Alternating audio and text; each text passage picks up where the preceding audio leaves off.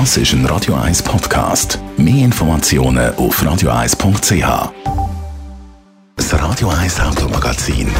Präsentiert von simpego.ch. Dürfen von der Autoversicherung zuerst mal ausprobieren? Kein Problem mit dem täglichen Kündigungsrecht von der Simpego Versicherungen. Simpego! Will flexibler.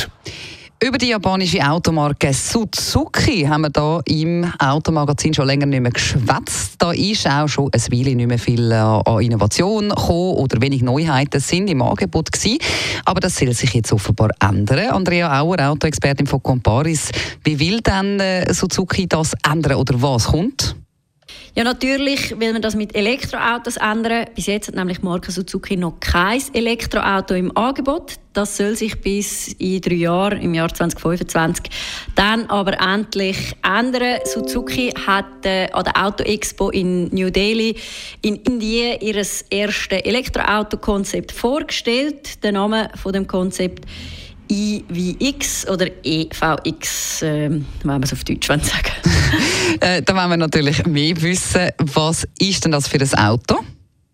Ja, es ist ein SUV mit einer Länge von 4,30 Meter und in der Breite misst er 1,80 Meter. Das heisst, grössentechnisch ist man da irgendwo zwischen dem Suzuki Vitara und dem SX4 Cross. Das Auto soll dann über Allradantrieb äh, verfügen und Batterie die fast rund 60 Kilowattstunden. Damit soll man dann 550 Kilometer weit kommen. Und ja, es ist ja ein Konzept, also Preise kann man natürlich mhm. da noch keine bekannt geben. Ja, und wie soll es dann nachher bei Suzuki weitergehen? Ja, also neben dem EVX, neben dem Konzept, das Sie jetzt vorgestellt haben, will Suzuki bis im Jahr 2031 sechs weitere Elektroautos auf den Markt bringen. Es sind Kleinwagen und SUVs, was man halt von Suzuki so kennt komplett auf Elektroautos setzen will man bei Suzuki aber nicht. Also entgegen, wie man das bei anderen Herstellern will.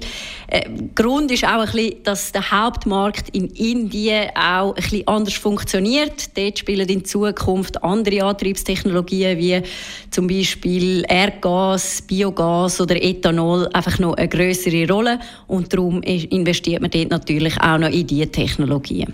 Das alles, das kostet äh, Geld. Das ist so. Suzuki will darum auch in Zukunft mit Toyota weiterhin kooperieren. Da sind sie ja aktuell auch schon in einer engeren Partnerschaft. Das also sind News von Suzuki. Vielen Dank für die Infos, Andrea Auer, Autoexpertin von Comparis. Das Radio 1 Automagazin, präsentiert von simpego.ch. Halbjährlich die Versicherung zahlen, kein Problem. Simpego! Will flexibler.